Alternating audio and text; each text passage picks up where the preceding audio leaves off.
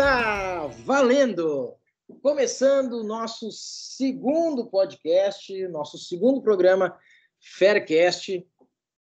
E agora com outros temas, obviamente, temas atuais sempre, de cada semana nós estaremos aqui com vocês, acompanhando semanalmente aqui, cada vez com temas atuais, temas diferentes aqui do futebol nacional e internacional. Eu sou o Thiago Giovannoni, estou aqui mais uma vez com vocês. Junto comigo está novamente meu colega David Souza. Boa tarde a todos. Olá, Davi. E junto conosco também outros dois colegas novos aqui no primeiro programa deles, é, que são Augusto Coelho e Caio Barbosa, que em seguida se apresentarão para vocês. De imediato passar para vocês os temas que nós estaremos abordando neste segundo programa, neste segundo Faircast. Bom, estaremos falando do Mundial Feminino, né, que já está nas suas quartas de final. Depois a gente vai falar, tratar um pouco do mercado da bola, vamos trazer algumas especulações do mercado da bola aí, quem sai, quem chega para o seu time, estaremos falando aqui também. Estaremos falando também de Copa América, é claro. É, quais são as, as chances de cada seleção avançar para as próximas fases? Lembrando que Copa América também estamos nas quartas de final. Depois nós temos o nosso quadro polêmica. Fique ligado, o nosso quadro polêmica hoje está incrível. Fique ligado que você vai saber em seguida. Também nós temos a nossa tradicional recomendação de apostas. Né? Nós vamos aqui recomendar três uh, jogos, enfim, três opções de, de, de aposta para você fazer. São recomendações que os nossos uh, profissionais aqui vão, vão fazer para vocês. E no fim, a gente finaliza o programa com as considerações finais de cada um. Lembrando que esse programa é feito é, por profissionais das apostas esportivas, então, é, com toda certeza, é, conteúdo e informação atualizada não vai faltar para você que nos ouve. Desde já, muito obrigado a todos que nos ouvem, né? E com certeza será mais um programa muito bacana, a exemplo do primeiro. Então, de imediato, deixa eu passar a palavra aqui para os meus dois novos colegas que estão conosco hoje pela primeira vez no programa, para que eles se apresentem, digam o nome, né, de onde eles vêm, como é que eles entraram nesse mundo das apostas, para que vocês também conheçam um pouco mais dessa dupla aí top que está em nosso programa, neste segundo programa. Então, de imediato, passo a palavra para o meu amigo Augusto Coelho. Augusto, fala aí, meu amigo. Boa tarde, boa noite para quem estiver ouvindo aí. Tudo bem, pessoal? Meu nome é Augusto Coelho, eu sou de Brasília, né? E eu conheci o mundo das apostas aí já tem uns dois anos, mas me, prof... me profissionalizei mesmo há quase um ano. É... Comecei vendo mídias sociais, né? E filtrando as pessoas que eu seguia. É... Ouvia muito conteúdo interessante, muito conteúdo ruim, e com isso eu fui filtrando até de fato começar a me profissionalizar. E hoje estou aqui é fazendo, participando desse Faircast para vocês. Espero que vocês gostem bastante. Abração, Thiago. Bacana. Esse aí é o nosso colega Augusto. E agora, não menos importante, o nosso outro participante deste segundo programa pela primeira vez, ele que é conhecido como Homem Tática. É isso mesmo, que espetáculo. Fala um, um pouquinho para nós aí, Caio Barbosa. Fala pessoal, é, meu nome é Caio, sou de Belo Horizonte, conheci as apostas através de um fórum sobre futebol, né? E acabou que, como as apostas é algo agregado, a gente se aprofundou nesse ramo. É, hoje em dia, dentro das apostas, eu trabalho com investidores, né? Então, já tem um pouco mais de três anos que eu estou nesse mercado. E nesse meio tempo também, eu formei em análise de desempenho pela Universidade do Futebol então, espero contribuir aí com o programa é, ao máximo, né, com os meus conhecimentos. Bacana, bacana, legal, Caio. Olha só, pessoal, então, esse segundo programa promete, hein? Vai ser um programa tão bom quanto foi o primeiro, tenho uma certeza disso. Então, vamos lá, vamos de imediato ao nosso primeiro, nosso primeiro assunto, aqui, primeiro tema do, do nosso segundo Faircast, perdão, que é Mundial Feminino, né? Uh, quem avança, como é que, como é que será que a gente. Uh, quem são as seleções femininas né, que vão seguir para as semifinais? A gente, lembrando que a gente está na, na fase de quartas de final, né? Uh, hoje, quinta-feira, dia 27 de junho, hora que nós estamos gravando esse programa. Em seguida, nós já temos o primeiro jogo das quartas de final entre Noruega e Inglaterra. Amanhã segue as quartas de finais entre França e Estados Unidos, que para mim é o jogo mais difícil dessas quartas de finais, o jogo mais disputado.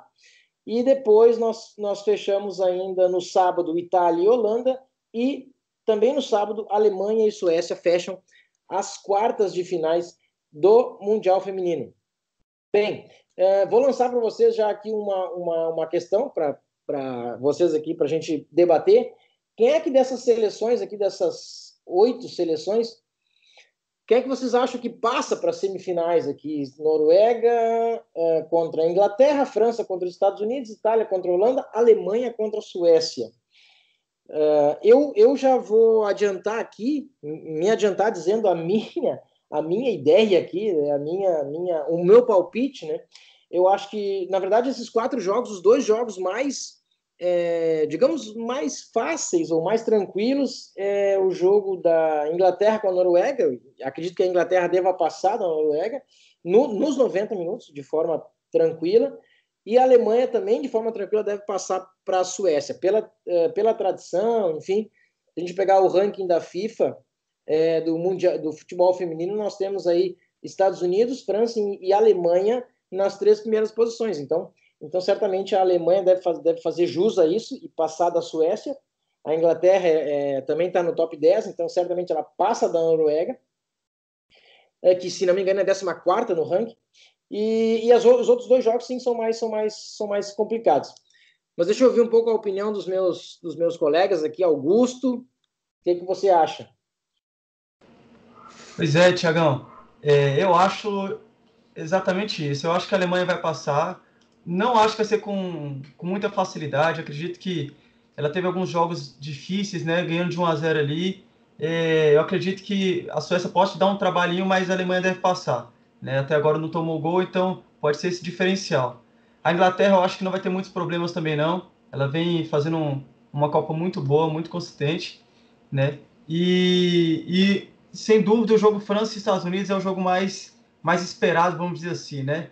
Ah, será que as donas da casa vão eliminar as americanas? Essa é uma, uma questão muito grande. Eu acho bem difícil, mas elas têm potencial para isso, né? E acredito sim que a Holanda passe da Itália, né? A Itália é, fez a fase de grupo razoável, na minha opinião, não foi tão boa assim, apesar de ter classificado em primeiro lugar, né? É, os jogos não foram consistentes e a Holanda, né, tem uma das artilheiras aí, então eu acredito que a Holanda pode surpreender, é, não surpreender, né? Pode passar da Itália, mas com vai ser um jogo também muito difícil. E você, Davi, o que, que, você acha? É, eu concordo com vocês. Eu acho que o, que o, jogo entre França e Estados Unidos é capaz de ser o, o, jogo mais equilibrado que vamos ter nesta fase dos quartos de final. Uh, acredito numa Alemanha assim que passe pela Suécia. Não tão fácil como tu disseste, mas acho que vai passar sem qualquer tipo de dúvida. Em relação à Inglaterra também, acho que sim, acho que contra a Noruega não vai ter grandes dificuldades, depois da, da fase de grupos que fez também. E em relação à Itália-Holanda, aqui acho, acho, acho, que já é o jogo mais equilibrado também. É, a, a par da França com os Estados Unidos, acho que este jogo tende a ser mais equilibrado, mas espero uma Holanda forte também neste jogo. Eu não acompanho muito na realidade, mas pelo que tenho visto, penso que a Holanda poderá passar pela Itália. Bacana. Não sei, Caio, chegaste a, eh, acompanhar os jogos? Não sei se tu está mais na Copa América, mais na, na, na, no Mundial Feminino daqui a pouco, para, enfim, é, dar, dar a tua opinião aí do que, quem tu acha que passa né, de fase. Então, é, confesso que eu estou mais focado na Copa América, né? Mas pelo que eu vi da, da França, é, teve muita dificuldade contra um Brasil totalmente inferior tecnicamente. Eu acho que está um pouco irritada né, essa seleção, é, mais por jogar em casa e tal, mas não acho que seja isso tudo, não. Acredito que, pelo jogo que eu vi do, dos Estados Unidos, acho que consegue passar, sim.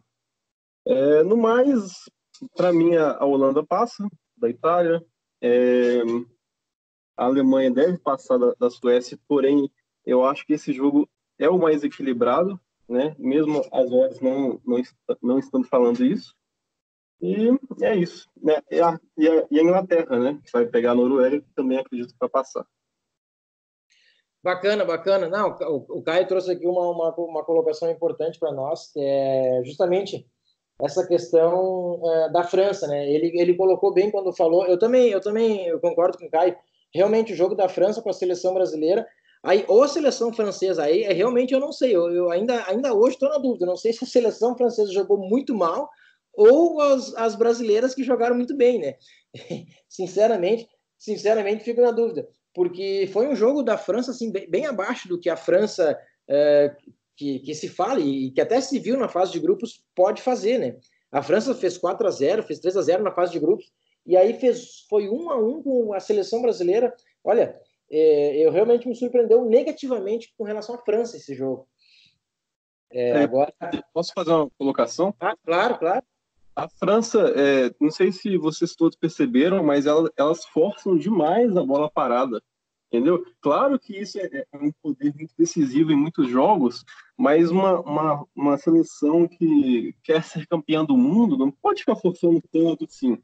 Tanto que é, é, as jogadas individuais surtiram bem mais efeito do que as bolas paradas. Principalmente porque é, as jogadoras francesas eram mais fortes tecnicamente que as, que as jogadoras brasileiras. Então eu acho que a França está um pouquinho ripada, entendeu? Eu acho que não é isso tudo, não. Uma seleção que, que seja mais igual tecnicamente consegue passar por elas mais facilmente até. É, eu concordo com o Caio aí, viu, Tiagão? É isso mesmo. O... E uma observação sobre a França, ela pegou um Brasil que se defendeu praticamente o jogo todo, né? O Brasil tentou jogar basicamente contra-ataque, não ficou com, bola, com a bola no pé, né?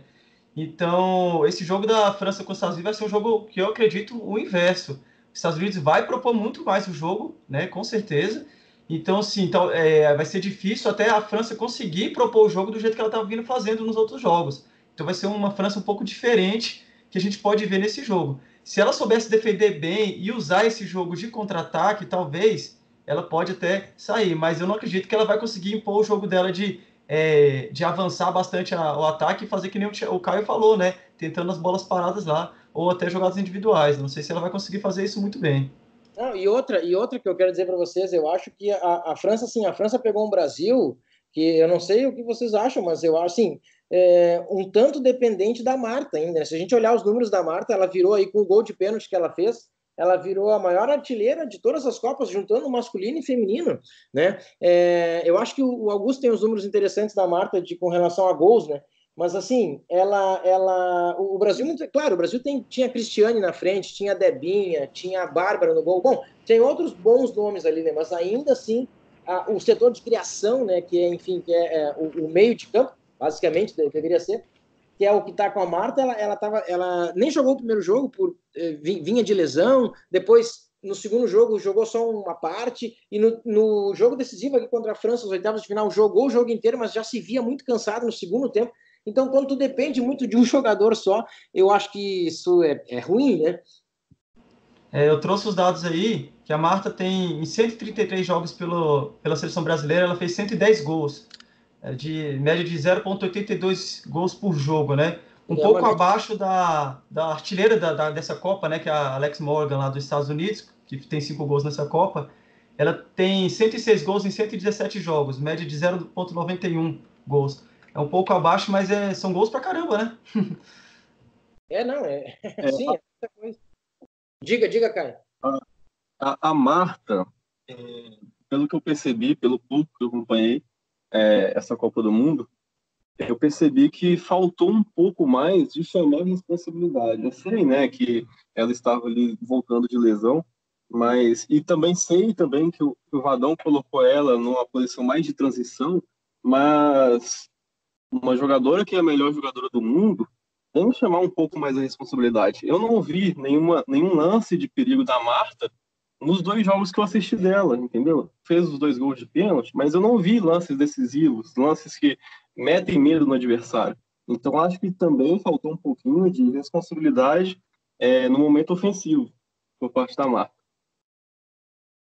Perfeito, é, de fato, é isso aí.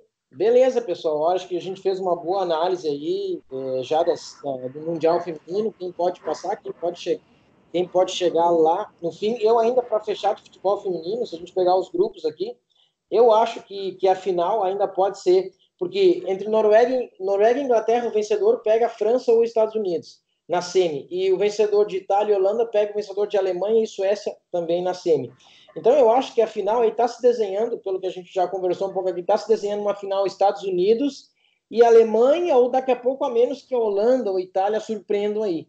É, mas, mas olha, Estados Unidos e Alemanha é possível que seja que seja a, a final ainda do Mundial Feminino. Não sei. Fica, fica aí, fica aí para gente, a gente pensar e para o pessoal que nos ouve acompanhar. Será que vai ser essa mesma final do, do feminino? Thiagão, e ainda eu acho, eu ainda cravo um pouco mais. Eu acho que a Alemanha leva essa Copa, viu? Eu acho que ela acaba com esses três títulos seguidos. É, três, é, atual campeã, né? Estados Unidos, que tem três Sim. títulos. Eu acho que a Alemanha pode surpreender aí, viu? E, e só deixar mais um recado aí para nossas ouvintes, né? Também mulheres que acompanham o, nosso, o futebol e a, essas mulheres brasileiras, dar os nossos agradecimentos, né? Porque é, realmente é um orgulho ver as mulheres brigando e, e lutando por um futebol mais justo para elas. Então, nossos ouvintes que gostam de futebol estão nos ouvindo agora também. Um grande abraço. Verdade, muito bem colocado, nosso romântico Augusto. Espetacular. Muito bem. É, não, eu, eu acho que é isso aí. Afinal, daqui a pouco se desenha, se desenha mais ou menos para isso. Vamos, vamos acompanhar agora os próximos capítulos, vamos ver se, se vai ser isso mesmo feminino. Agora vamos passar, a gente tem um outro tema aqui que a gente quer trazer para vocês, pessoal. Olha que esse tema aqui tem pano para manga. Vamos ver se a gente consegue discorrer um pouco sobre ele aqui é, e vamos ver se vocês vamos ver se vocês curtem. Eu acho, acredito que sim, que a gente tem bastante informação para passar. Que é especulações do mercado da bola. Quem é que será que chega e quem é que será que sai do teu time? Hein? Quem é que tem? Quem é que é o cara que já chegou, né? Vamos falar aqui quem já chegou, né? O, o, o Rafinha veio do Bahia, já chegou aqui no Flamengo. Aliás, Jorge Jesus aí vai ter um lateral. Agora sim, ele vai ter um lateral. Bom, vai ter. Olha só que interessante, vai ter Pará de um lado e vai ter Rafinha do outro. Isso, aí vai ser engraçado, né? Pois é, vai ser muito, muito interessante de ver essa, essa essa nova formação do Flamengo aí. E, realmente eu estou muito curioso para saber que, que o, como que o Rafinha vai jogar no Flamengo, né? Sendo treinado por um técnico europeu. Isso eu acredito que pode beneficiar bastante o, o, a adaptação do Rafinha. E com certeza o Rafinha vai trazer, é, deve trazer muitos, é, uma melhora muito grande para o Flamengo, principalmente nessa parada agora no retorno, né? É, é um lateral que o, até o nosso amigo Davi pode falar muito mais né? Como que ele acompanha o futebol europeu lá, como que deve ser essa adaptação do Rafinha com, com Jorge Jesus aí, né? Eu penso, eu penso que isso foi tal como disseste, eu acho que isso pode, pode agregar a adaptação do Rafinha no, no clube. De certeza que o Jorge Jesus vai com ideias da Europa, não há qualquer dúvida disso, com um futebol bastante europeu e isso pode ser uma vantagem para a equipa do Flamengo perante todas as outras equipas da Série A. Nós já falámos disto na primeira semana o Jorge Jesus para mim vai, vai levantar o Flamengo. Epá, em primeiro lugar não digo que o Palmeiras já vai disparado, mas pelo menos em segundo lugar eu acho que o, que o Jorge Jesus consegue levar o Flamengo este ano. E lateral esquerdo, quem é que é o lateral esquerdo do Flamengo de momento? É o René.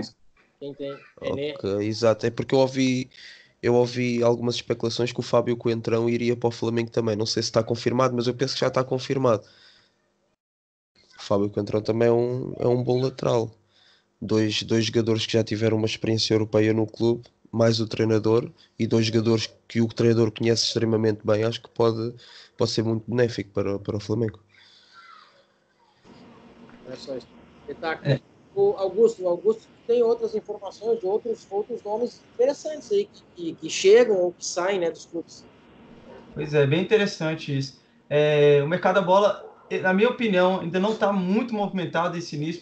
O Brasil, mas ele movimenta muito mais na, na janela de janeiro, né? De dezembro ali. Mas tem uns times aqui tem, é, apostando muito nessa parada da Copa e já início, final de maio, início de junho já teve alguns times chegando jogadores aí, né? É, alguns times perdendo jogadores, né? É, que vão fazer falta, por exemplo, o Internacional, né? O Iago do Internacional está indo para o Augsburg da Alemanha, né? É, eu, eu, creio que é uma perda porque é um, é, é um lateral muito bom. Eu, eu gosto do futebol dele, ele dá uma segurança para o Inter, né? O, o Rodrigo também já saiu, né? Do Santos, foi para o Real Madrid, um atacante que, que deve é, começar, acredito que no banco do Real Madrid, e, mas acredito que se conseguir um espaço lá, vai, vai jogar bem com, o Vinícius Júnior lá. E, e também falando do Santos, a chegada do Uribe, né? Não estava sendo muito aproveitado no Flamengo, apesar que nesse início do ano, às vezes que ele entrou no Flamengo, muitas delas ele fez gol, foi decisivo. Eu vejo que é um jogador decisivo, né? É não difícil ele conseguir titularidade no Flamengo mas quando ele entra, ele é requisitado, muitas vezes ele, ele que decide. E, e no Santos, acredito que o São Paulo vai, vai é, mais um estrangeiro né, no time do São Paulo, ele vai ajudar bastante. E o, vamos ver como que o São Paulo vai utilizar ele, né? Se vai virar titular mesmo, vai, vai ser peça-chave também, como era utilizado no Flamengo. Outro atacante que está saindo, notícia, é, na verdade não é notícia cravada ainda, né? Foi um boato, vamos ver se nas próximas semanas se vai se concretizar é o atacante do Corinthians, o Bozelli, né? Ouvi dizer que ele está indo para o Boca Juniors, isso. Mas para as próximas semanas devemos, devemos saber se isso é um boato verdadeiro ou se ele vai ficar no Corinthians mesmo. Até porque eu acho que ele não conseguiu trazer o que o Corinthians esperava no início do ano, né? Que era um atacante para ser artilheiro, perdeu um pouco de espaço até para o Gustavo e depois que o Wagner Love chegou, aí que ele perdeu espaço mesmo. Então me surpreendeu o tanto que ele não conseguiu jogar, não conseguiu entregar para o Corinthians, né? Talvez seja um dos motivos de estar tá saindo aí agora. É, eu acho o... que um outro, jogador, um outro jogador versátil aí que, que, que, que tá chegando, eu acho que já chegou, né? No Palmeiras, o Ramires, hein, cara? Esse Ramires é bom jogador, hein? Pois é, o, o, Filipão, o Filipão trouxe ele para o Palmeiras, principalmente pela versatilidade dele, né? É, o Filipão mesmo deu entrevista falando que é, o Ramires tem várias posições, já treinou o Ramires na seleção, por sinal, né? Conhece ele da, é, da época que ele jogava no Chelsea também, que então as posições que ele já fez, como jogar com volante, meio, até até armando, ele ele tem como e pode ser usado até na ponta. É, é capaz que o Filipão queira usar ele na, na, ponta em algumas situações. Taticamente, até o, o Caio pode ajudar nesse ponto aí eu acho que vai ser muito útil você ter um jogador que, que é volante e você pode tirar ele jogar na ponta, né, Caio? E poder é, evitar uma substituição em, em, alguns momentos, né? É, o Ramires, é, esse pessoal que, que se lesiona muito, ou que vem de uma longa jornada de lesão, é, me deixa um pouquinho com o pé atrás. Né? O Ramires vem, se não me engano, de duas temporadas lesionando. Então, eu acho que é uma aposta de alto risco. Eu não sei como é que foram os acertos de, de salários, salários e tudo mais, porém, é, não sei se, se foi totalmente uma boa. Talvez teria opções mais baratas. Mas, enfim, é, se for o Ramires, aquele Ramires que a gente tá, estava acostumado a ver, foi uma ótima contratação, né? Totalmente polivalente, joga em qualquer lugar, até centroavante, se colocar o Ramires lá, ele sabe jogar.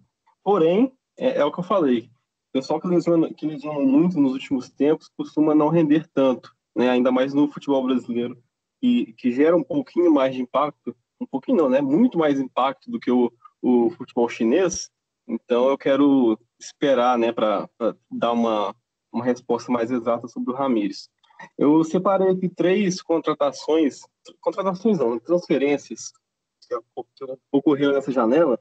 A primeira eu queria falar sobre o Iago do Internacional, para mim, foi a transferência mais importante. É, 70% do momento ofensivo do Internacional é pelo lado esquerdo. Justamente porque o Iago dá esse suporte de profundidade ao ataque. E o Wendel, que é o substituto, não dá. Então, eu acho que o Inter pode ter muita dificuldade, é, pode ter que optar por outros meios né, de, de jogar por causa dessa saída do Iago. Então, é um ponto a observar também. É, o Renan Lodi, né, do Atlético Paranaense, que, é, se não me engano, já saiu. Não sei se alguém tem essa. Já saiu, né? Zenit, é. Pois é. é. o Márcio Araújo, Márcio Araújo não, Márcio Azevedo, que é o principal substituto dele, não é um bom jogador, então também acredito que, que eles vão ter muita dificuldade, até porque o Léo Pereira parece que está para sair também, que é o zagueiro que também joga pelo lado esquerdo. E eu queria também ver como é que o, o Rafinha vai se adaptar ao Flamengo. Acredito que o Jorge Jesus não vai colocar ele de titular já de início. E também quero ver como é que esse Flamengo vai se ajeitar. Não sei se o Jorge Jesus vai mudar totalmente a forma dele, dele jogar, né? Então, vamos esperar para ver. Acho que essa, essa volta dos times com essa paralisação é, vão, vão, mudar algumas coisinhas. É bom o pessoal que é, aposta, né, ficar atento quanto a isso. Ah, perfeito. É, não, isso é, isso é importante. Importante, importante essa atenção. Ainda com relação ao mercado da bola, eu queria destacar é, dois jogadores aqui do, do Grêmio, né? Vocês devem ter acompanhado, o, que são o Montoya e o Everton Cebolinha. Bom, o Montoya está saindo do Grêmio, né? Tá negociação já em andamento, vai para o Racing, tá? É, tá bem perto de, de, fechar. A imprensa aqui não, não dá como. Na verdade, a imprensa dá como fechado já. A diretoria do Grêmio uh, nega, nega no sentido de que não, que estão em tratativas, mas para mim já. Para mim, eu acho que é um negócio já concretizado. Realmente, Montoya vai para o Racing, tá? E, e, aí, e aí sim, no Racing ele vai ter oportunidade, segundo informações que eu, que eu obtive, que, enfim, ele vai, ele vai poder jogar como na posição dele, né? Na posição dele. É, porque no Grêmio ele nunca jogou, ele nunca jogou na posição dele, sempre jogava aberto, né? É, na direita ali, mas não é a posição dele. Então ele vai ter a oportunidade de no Racing é, finalmente jogar na posição dele, se concretizar esse negócio, mas está é, tá bem próximo de fechar. E outro que, que não, não. E o Cebolinha não, não tá nada, não tem nada certo, né? Mas o, a grande questão é, ele tá fazendo uma grande Copa América, depois que o Tite botou ele de, de titular, já vinha entrando bem nos jogos, não sei se vocês concordam ou não. É, ele vinha entrando bem nos jogos, e aí agora acontece o seguinte: surgiu ainda ontem ou hoje pela manhã, se não me engano, uma notícia, jornais italianos falando lá na Itália, falando que o Manchester City teria oferecido 175 milhões de reais ao Grêmio para levar o Everton, tá? Nessa janela agora. O que acontece é interessante. O Grêmio, o Grêmio fala, o Grêmio pede 350 milhões de reais. É, mas, mas na própria matéria que diz que o Grêmio pede 350 milhões de reais, diz que o Grêmio também aceitaria metade desse valor, que é exatamente 175, né? Que é o que dizem, que é o que dizem que o City ofereceu. E olha que engraçado, não sei se vocês uh, sabem, mas esse jogador o Grêmio comprou ele há seis anos atrás por 300 mil reais.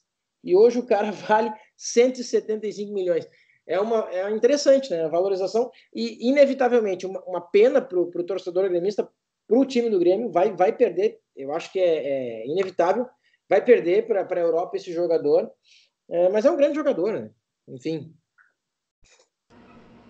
É, é um estilo de, de jogador que o Guardiola gosta, né? Ele sempre fala nas entrevistas que ele gosta daquele jogador que quando você olha para tocar para ele, ele vira de costas, né? Porque ele sempre quer a bola na frente, não quer fazer o, o pivô, por exemplo.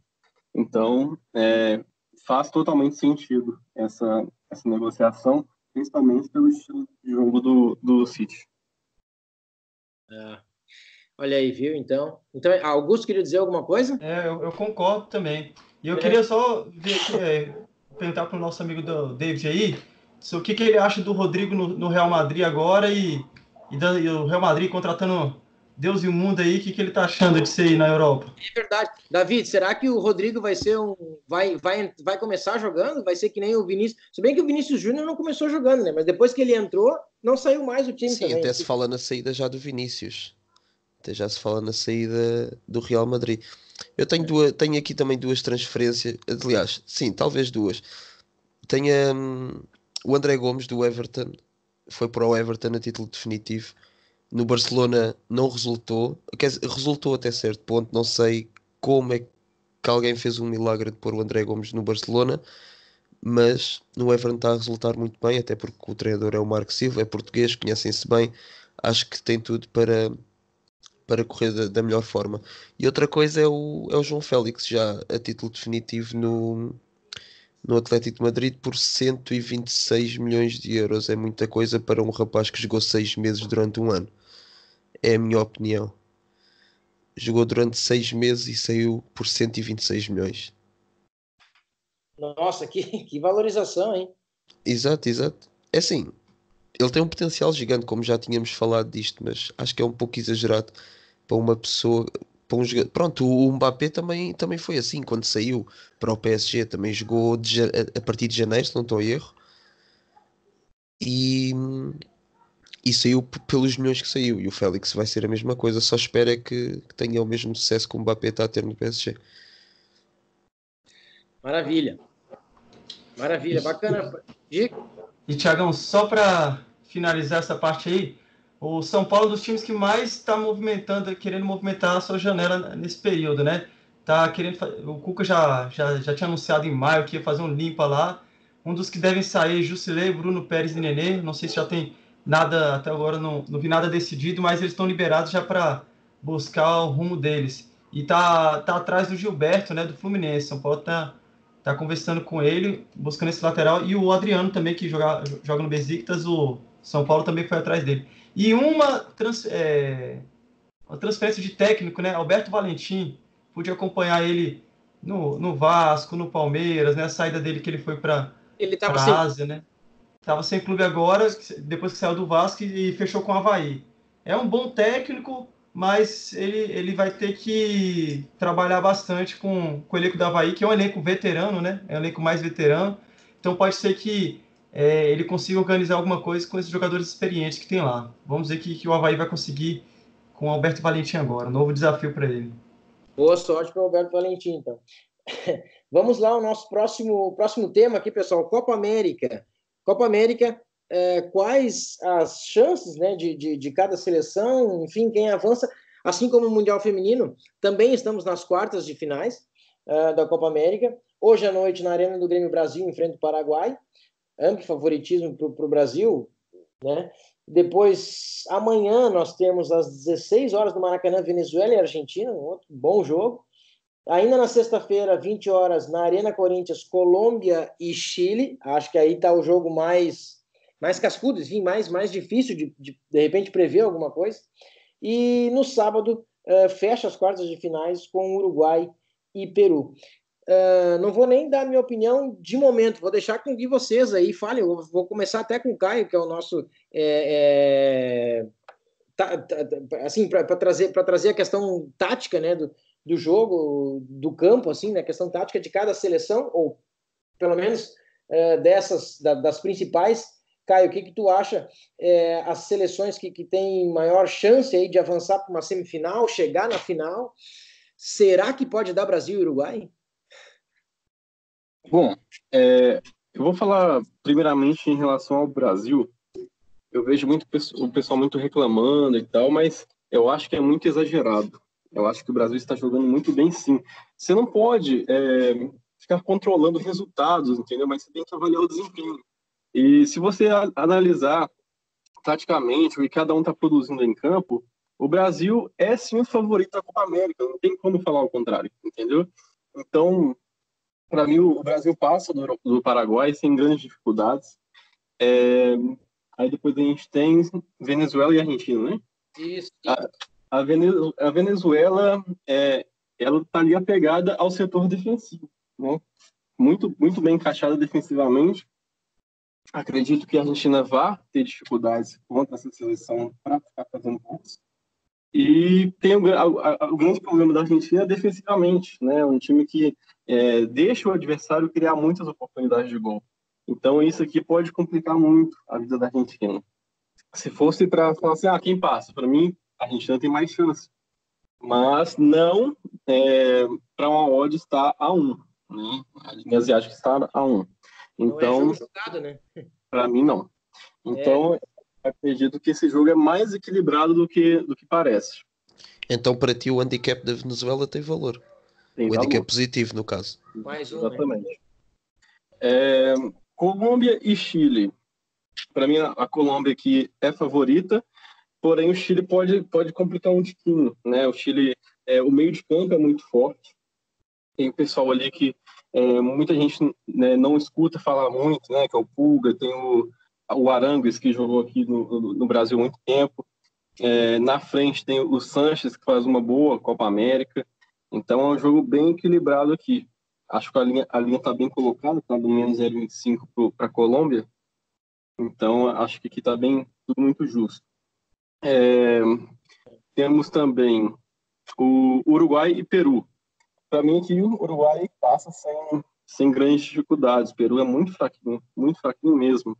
Assisti todos os, os jogos e não consegui enxergar assim, nenhum ponto que possa desequilibrar. Claro que tem ali o Guerreiro, né, que é a principal referência, que é um jogador que pode decidir algumas jogadas, mas coletivamente você viu um, um Uruguai muito, mas muito superior ao Peru. Então acredito que o, o Uruguai vai passar. Então ficando é, Brasil é, e Argentina, porém um adendo aqui a esse jogo aqui, que para mim é, isso aqui é, é um pouquinho mais aberto, e Colômbia e Uruguai. É isso aí. É isso aí. E aí, Colômbia e Uruguai, temos um grande jogo também, né? Um jogo, um jogo difícil de, de daqui a pouco de prever alguma coisa. Olha, é, é uma grande semifinal. E, bom, as duas, né? Argentina e, e Brasil e Argentina também, é, pelo, enfim, pelo clássico, né? O que, que vocês, Augusto, David, que vocês, bom, desculpe, Caio, o que, que vocês acham?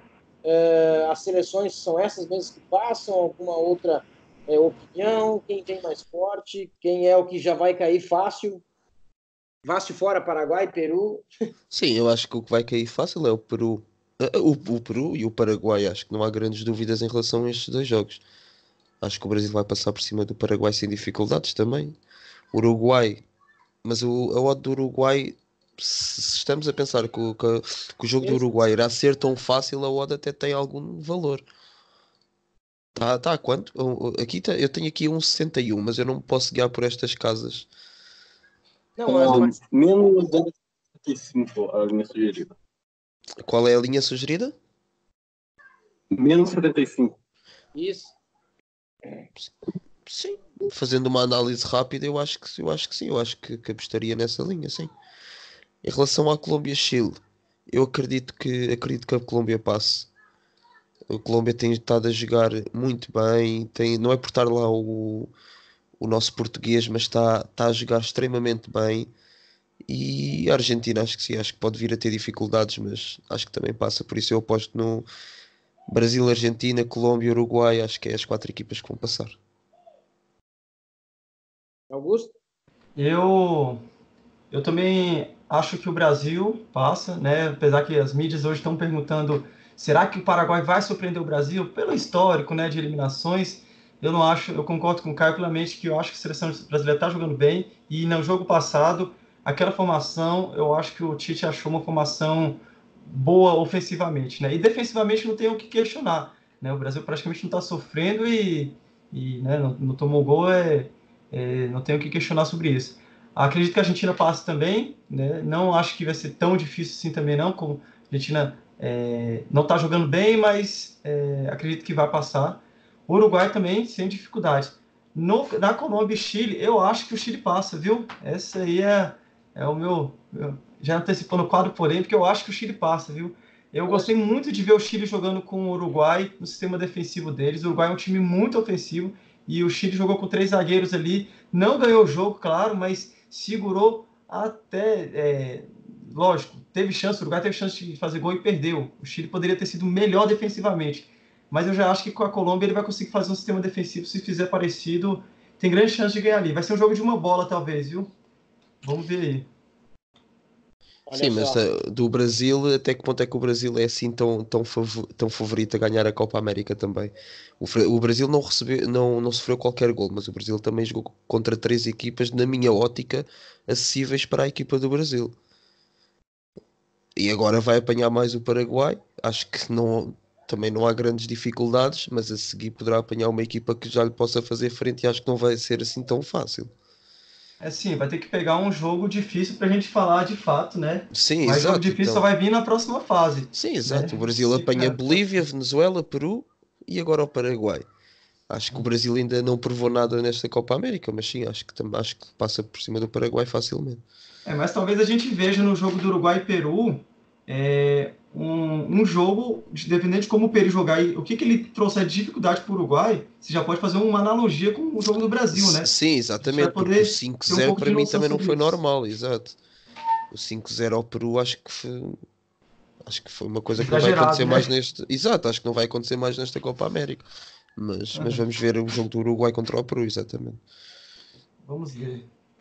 Perfeito, vamos ver como é que vai ser esse desenrolar da, da Copa América, mas, é, mas, mas se desenha mais ou menos pelo, pelo que a gente falou aqui, pelo que vocês falaram. É Brasil, Argentina, Colômbia, Uruguai, e aí vamos ver, ou, ou Chile, Uruguai, e aí vamos ver então depois como é que, como é, quem é que passa realmente para a final. Eu acho que o caminho, o caminho do Brasil é, eu não digo facilitado, mas é, sim, em relação ao Paraguai, mas depois vai pegar a Argentina, será que pode fazer muito à frente ao Brasil? Claro, não vai, vai ser o jogo mais difícil do Brasil, somente na semifinal.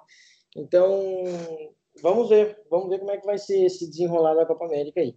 Agora sim, vamos ao nosso quadro polêmica. O nosso quadro polêmica deste segundo programa Faircast traz a seguinte pergunta: Qual o seu trio ofensivo da Copa América? Qual o seu trio ofensivo da Copa América? Bom, eu vou dizer o meu e vou dizer as posições ainda aqui. Vamos ver, eu quero. Agora vai ser polêmico. Eu quero ver as controvérsias, quero outros nomes. E vou justificar. Olha lá. Aberto na direita, Luiz Soares do Uruguai, dois gols. Uh, centralizado no meio, Cavani, dois gols. E na esquerda, Everton Cebolinha, dois gols. O, os três artilheiros da Copa. Como, é claro, né? É, tem os principais artilheiros, todos têm dois gols. É, todos os artilheiros têm dois gols, né? Então nós temos aí um, dois, vou contar aqui, três, quatro, cinco, seis, sete, oito, nove nomes, nove, dez nomes com dois gols. É claro que as seleções que vão avançando, as chances desses, desses nomes ao, ao, virem a ser artilheiros, óbvio que aumenta, né? Mas então, Soares na direita, Cavani centralizado, dois uruguaios e um brasileiro, Everton Cebolinha na esquerda. Qual é, para você, Augusto, a, o trio ofensivo da Copa América? Pois é, o meu trio ofensivo é quase esse aí, Thiago. Não vou ter tanta polêmica contigo nesse ponto. É, também acho sim que o Cavani é, é, é foi diferencial nessa Copa, foi, foi destaque, né? O Everton Cebolinha, Cebolinha, a gente não tem como falar que não, que não foi um destaque dessa Copa. Praticamente, não só do Brasil, como da Copa toda, está sendo um destaque. Mas para mim, Alex Sanches está é, não surpreendendo, porque já se espera dele um futebol muito bom, e eu acho que ele está fazendo um, um bom futebol no Chile. Né? E, e para mim seria o, o, terceiro, o trio ofensivo estaria com o Alex Sanches também, entre os artilheiros né, da Copa, e aí ele também é versátil, pode botar ele na esquerda, na direita, se quiser botar no meio também, de centroavante, pode colocar, viu? Olha aí, ó. Olha aí, pronto. Tá aí o trio do Augusto. Caio, qual o seu trio favorito, o seu trio preferido para a Copa América, dessa Copa América? Trio ofensivo. Então, eu acho que não tem como fugir muito do Soares e do Cavani. Fazer uma excelente Copa América. E eu colocaria também o, o Sanches ali. Então ficaria Sanches, Cavani e Soares. Esse é o trio. Bom trio, bom trio, bom trio também, hein? Bom trio. David, o meu trio é, é idêntico ao vosso, mas hum, jogaria também com, com o Zapata da Colômbia. Acho Olha, que... trouxe, trouxe o Zapata da Colômbia, resgatou. É, foi o. Ah, mas... no, só não marcou no último jogo contra o Paraguai, abriu o marcador contra a Argentina. Acho que é um jogador. É um jogador, pronto, ao nível da Colômbia. Joga na Liga Italiana, no Atalanta, se não estou em erro. Acho que é assim qualquer coisa. Sim, sim, no Atalanta. Pronto, exato acho que está a fazer uma Copa América boa e se a Colômbia passar pode ser que, que venha que venha a ser um jogador eh, revelação assim diga, diga, diga, ai, dizendo da Copa América. Pronto, está aí, façam suas apostas. E para você que nos ouve, qual é que é o seu trio ofensivo da Copa América? Ah, é. Pois é, Tiagão. É, ah, no nosso quadro polêmica aí, colocar uma polêmicazinha, né? Questionando o, o nosso amigo Davi aí. É, né? Porque se é, se, é, se é para ter polêmica, vamos falar, né? Eu, claro. eu, não, eu acompanhei os jogos do, do Zapata e eu acho o seguinte: ele é um bom atacante mesmo, mas do que o cara erra de gol. Parece que ele tá jogando com sapato de palhaço. Sim, viu? exato. Ele exato, chuta. exato. Meu Deus do céu, o que, que é isso? Mas eu não consigo desgostar dele, eu não consigo desgostar. Eu, te- eu acompanho os campeonatos europeus, tanto na italiana, é das, a italiana e a Liga Alemã são as minhas ligas preferidas, é onde eu, onde eu consigo trabalhar mais e melhor. E Zapata, eu, eu não consigo desgostar dele, não consigo. Para o nível do Atalanta, acho que está extremamente bom. Acho que de lá, não, em uma equipa grande euro- da Europa, acho que não, não teria hipótese, mas eu não consigo desgostar-me. Para a seleção da Colômbia, acho que também está, é mais do que suficiente e e está-se e está-se a ver. A seleção da Colômbia, para mim, é uma das candidatas a ganhar a Copa América. Em se, passar, se passar diante, de, diante do Chile, para mim é uma de- grande candidata a ganhar a Copa América. Não tenho qualquer dúvida disso. E Bacana. com o Zapata artilheiro. Eita! É, o homem, o homem não vai deixar o Zapata fora, não adianta. E, e Caio, por que que não. Não Everton, Caio? Ah, é verdade. Pô, pô, Caio, não é possível. Então, é, eu gosto muito do, do Everton, é, acho ele um muito bom jogador, porém, é, é um jogador que começou no banco, né? E não é um jogador que ainda mudou panoramas de resultado, entendeu? Por isso que ainda eu não coloco ele assim, ah, o top 3, por exemplo. Eu coloco ele um dos destaques, mas pra, a, a- a ponto de, de colocar ele em destaque, eu, eu prefiro aguardar um tiquinho, entendeu? Por exemplo, se ele decidir algum jogo aí eu posso pensar, mas ele ainda não decidiu nenhum jogo, entendeu? Ele é, fez ali algumas mexidas e tal, mas é, acho cedo ainda para colocar ele como destaque principal, assim. Mas a culpa não foi dele, pô. O Brasil meteu 4 no. 4 a mais do que deveria no Peru, pô. Ele já tinha feito dele. Não, É. perfeitamente, a culpa não foi dele, mas ainda assim eu, eu espero que ele decida mais jogos ainda, entendeu? Do que é, apenas fazer ali gols isolados, porque estava carente, né? Deixou um vácuo ali. O Neymar saiu, quem queria jogar ali? Aí colocou Neres, que para mim é um bom jogador, mas ainda assim é um pouco improdutivo, né?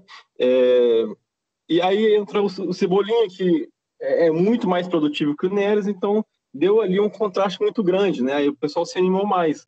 Mas para ser o destaque da Copa América, eu acho que ainda é cedo. Mas é, eu, eu sei que o cara tem qualidade suficiente para ser. Mas eu prefiro aguardar mais. Tá certo. Essa é meio polêmica aí, Thiago.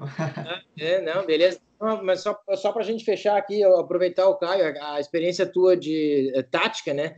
É, por que, que tu acha que o Tite demorou tanto para fazer a troca, então, do Neres com o Cebolinha? Ou ele é teimoso mesmo? Ou, ou ele via taticamente o, o, o, o Neres melhor que o Cebolinha? Então, eu acho que ele viu aquele jogo contra o El Salva- Salvador, né? Que o Neres entrou lá e fez vários gols e tal, jogou bem até, e ele levou aquilo para a estreia, né? Só que a gente sabe que não é bem assim, né? É o Salvador e, É, é e times que estão jogando a Copa América é totalmente diferente. Então, é, acho que ele errou nessa aí. Até mesmo porque você tira um Neymar, que é um jogador totalmente agressivo no momento ofensivo, e coloca o Neres, que é um jogador mais tático, entendeu? Então, você muda totalmente a característica de jogo. Você, você tira o Neymar e coloca o Cebolinha, lógico que o Neymar é muito mais superior tecnicamente, mas você coloca car- características de de jogos parecidas, entendeu? Então você não muda tanto a seleção.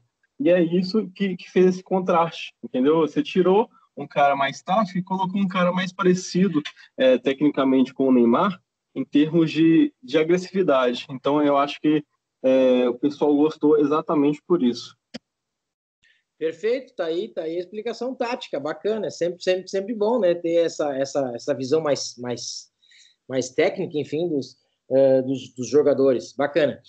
Então agora vamos, vamos falar eh, do nosso, da nossa recomendação de aposta, né, o nosso, eh, o nosso outro, outro item, outro tema desse, eh, desse segundo pod, podcast, nosso segundo Faircast, que vai ser um tema recorrente, né, o, o nosso tema é, recomendação de aposta. Trataremos sempre, teremos sempre então um quadro polêmica, né? Cada vez um quadro polêmica diferente, como vocês já perceberam no primeiro programa e agora no segundo. Teremos também sempre um, um quadro, enfim, uma, este, este, este tema é, chamado Recomendação de Aposta, onde nós, como todos nós somos profissionais das apostas esportivas, recomendaremos para vocês uma aposta. E de novo lembrando, por que, que não passamos uma tip propriamente dita, uh, ao invés de simplesmente recomendarmos uma aposta? Porque às vezes é, pode ser, pode ser que a gente consiga até passar uma tip para você do jogo se a linha tivesse, nossos especialistas aqui é, entenderem que a linha está de acordo, que, que a linha é mais EV, enfim, que a linha, que essa linha tem valor, né? E aí sim a gente vai, vai passar então uma tip, mas é mais é, certo que a gente passa, passe uma recomendação sempre de aposta para você que nos ouve, porque também a gente não, não, não sabe quando é que você vai ouvir é, esse nosso é, Faircast, né? esse nosso podcast. Pode ser que você, você ouça, sei lá, uma hora jogo, 20 minutos antes do jogo, e daqui a pouco não tem mais aquela linha que a gente sugeriu. Pô, os caras não sabem. Não, os caras aqui, os cara aqui sabem. Os caras aqui sabem. O problema é que é, é, tem esse tempo, né? E o mercado é, oscila muito, né? É, durante o jogo e, e mesmo pré-jogo acaba oscilando muito. Então é por isso que a gente faz recomendação de aposta, né? Na sua, na, na sua essência. Então nós vamos recomendar aqui algumas, algumas apostas para vocês eu, eu, eu não sei se alguém quer, quer, quer começar recomendando, se alguém prefere fazer, iniciar a recomendação de aposta, ou se não eu posso, posso tocar da minha aqui e depois, depois eu chamo um colega, o, o, o Caio, quer começar com a, com a dele, que... Não, ou... pode, pode posso? começar, vou ficar por beleza. último dessa vez. Beleza, beleza, deixa o Caio por último então. Uh, vamos lá. Então vamos lá. A minha recomendação de aposta, pessoal, eu é um jogo que vai acontecer no sábado. No sábado, às 13h30, no Mundial Feminino, onde a Alemanha enfrenta a Suécia. A Alemanha enfrentando a Suécia. É, agora, se a gente for olhar a mainline, ou enfim, a linha principal do jogo, a gente vai ter uma, um handicap asiático menos 0,75 para a Alemanha a uma odd em torno de 2, depende da casa que você pega, mas uma odd em torno de 2 2,205, 2,03, né? Nesse handicap menos 0,75 para a Alemanha, tá? Eu acho é, de muito valor essa entrada, já, já recomendo esse menos 0,75, até se esse menos 0,75 oscilar para 1,90, 1,95, ainda acho com valor, tá? Por que isso? Porque a Alemanha é muito superior à Suécia, tá? Já digo para vocês que, no meu ponto de vista, a Alemanha é sim superior ao time da Suécia. Se a gente pegar a fase de, de, de classificação dos times, a, a, Alemanha classificou em primeiro no seu grupo, no grupo B, e a Suécia uh, estava no grupo F, junto com os Estados Unidos, e classificou em segundo, com os Estados Unidos sendo o primeiro, obviamente.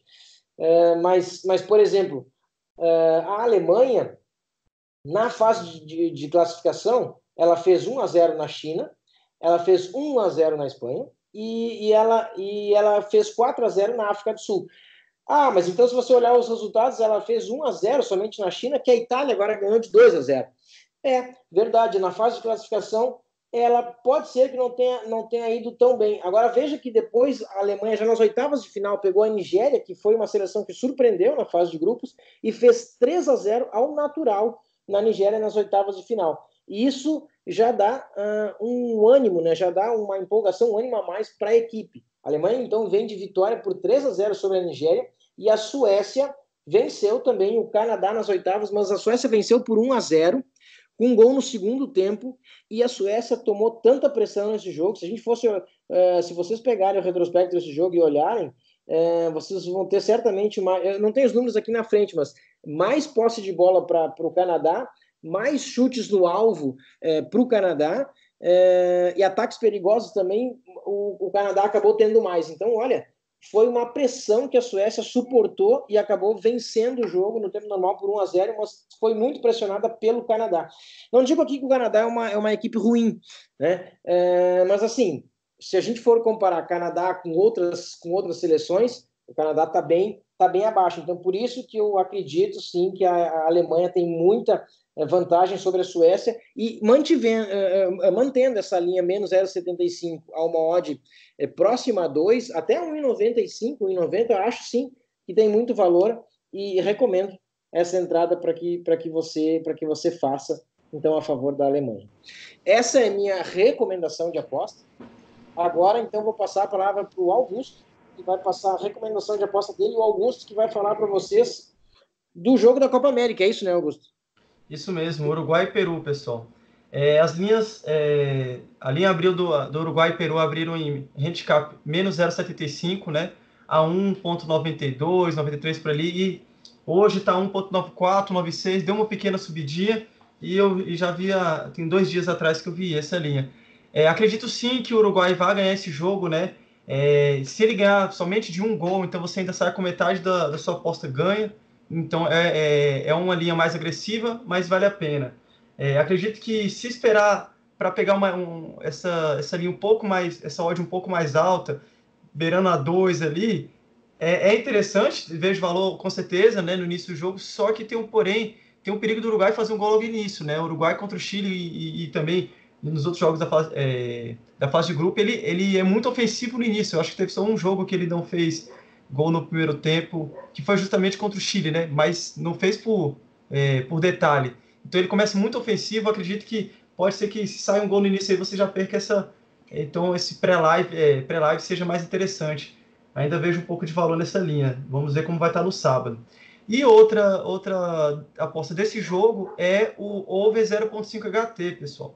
Como eu disse, o Uruguai é um time muito ofensivo, né? Marcou é, dois jogos, marcou dos três, marcou no intervalo. E, e o Peru também sofre gols, sofreu gols do, no, no intervalo, né? Então, assim, como a, aquela pegada do Uruguai é muito intensa no início do jogo, né? E também eles fazem muito isso no final do jogo, quando eles estão precisando de resultado. Sugiro que fique de olho nisso. A linha não abriu boa ela, a HT abriu a, a 1.5, 1.5 eu acho baixa ainda. Porém, se lá para os 15 minutos, 20 minutos não teve gol, a linha já subiu a 1,70, 1,80 lá, depois dos 25 ali, é, vale a pena colocar um, um, avaliar, analisar o jogo e tentar entrar numa, numa aposta dessa que tem chance do Uruguai conseguir fazer o gol, viu?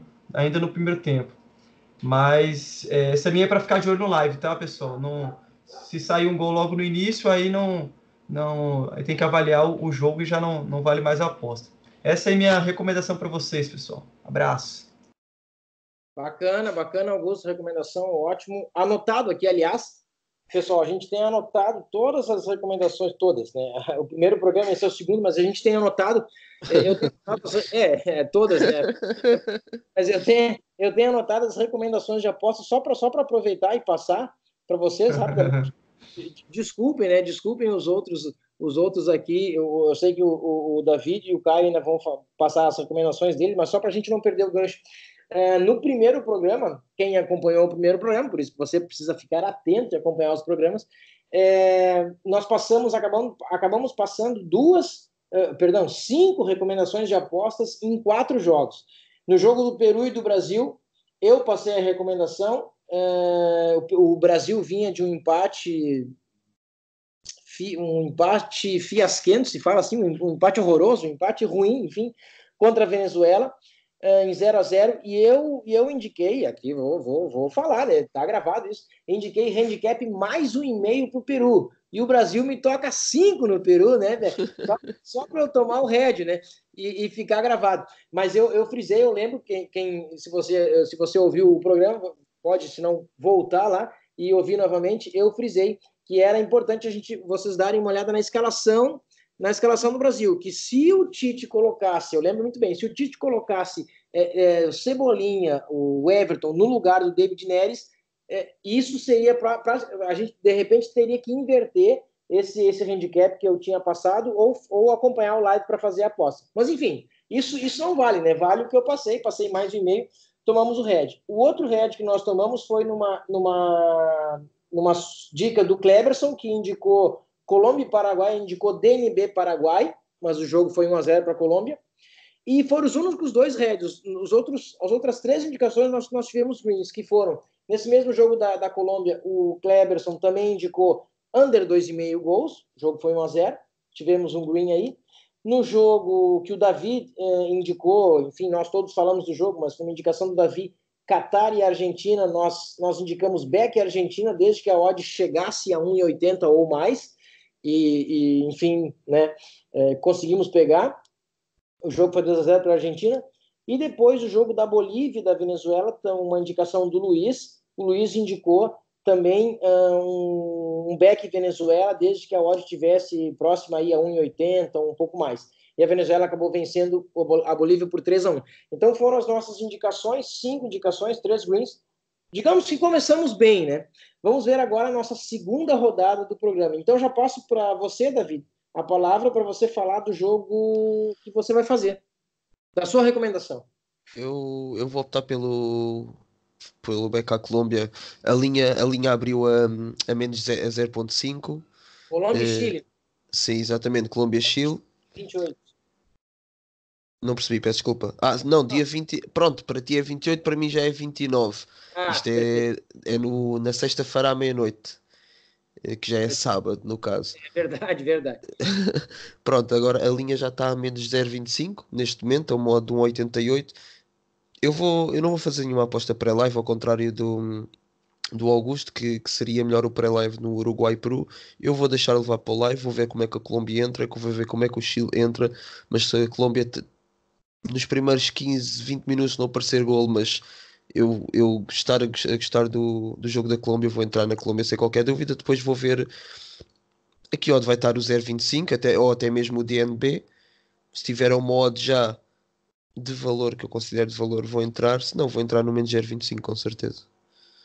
Então, então, a tua recomendação a gente pode dizer, eu estou escrevendo aqui, a gente pode dizer que que se nos primeiros 15 minutos não der gol e a Colômbia estiver mostrando, enfim, uma ofensividade que possa é, confirmar o seu back, você faria um back Colômbia? Faria, sim, sim, exatamente. A uma odd acima de 1,80, enfim. Sim, 1,80, 1,80, 1,90. Nunca abaixo de 1,80. Abaixo de 1,80 não, não, não entra. A Colômbia já tem menos 0,25 a 1,88 nesse momento. Sim, sim, sim, sim, exatamente. É 1,88 e o menos 0,5 está a 2,13. Se o favoritismo que, que o mercado está a dar à Colômbia se confirmar, eu vou entrar nesta odd, sim. Perfeito. Perfeito, então. Tá certo, David. E agora vamos para a recomendação, então, de aposta do, do, do, Caio, né? O Caio vai falar também de um jogo da Copa América, que também é no dia 28. Então, assim como você falou das escalações, é, eu, praticamente, 90% da, das minhas apostas, eu aguardo as escalações oficiais, normalmente. Olha aí, olha aí, olha aí, viu só? Uma hora antes do jogo, mais ou menos. Só que, logicamente, que eu não vou ficar aqui em cima do muro, né? Então, vou passar aqui. Eu iria passar só a da, é, do jogo da Argentina, só que eu vou me arriscar também. Eu não fiz nenhuma aposta ainda no, no futebol feminino, mas vou fazer essa aposta aqui que eu achei é, desregulado aqui, que é o Estados Unidos menos 0,25 a 1,99. Opa, opa, então, então tu vai passar, desculpe interromper, mas vai passar duas recomendações, um feminino e um masculino. Opa, Isso. Olha, olha aí um plus, olha só, show. É, Estados Unidos menos 0,25 e na Copa América eu vou fazer essa entrada, é, logicamente como eu falei, eu aguardo, aguardo as escalações, porém, para não ficar aqui em cima do muro, Venezuela mais um a 1,90 nesse momento. Essa é a minha entrada pré. Boa, boa. Ousada, ousada. Ousada, não, mas então. gostei, gostei.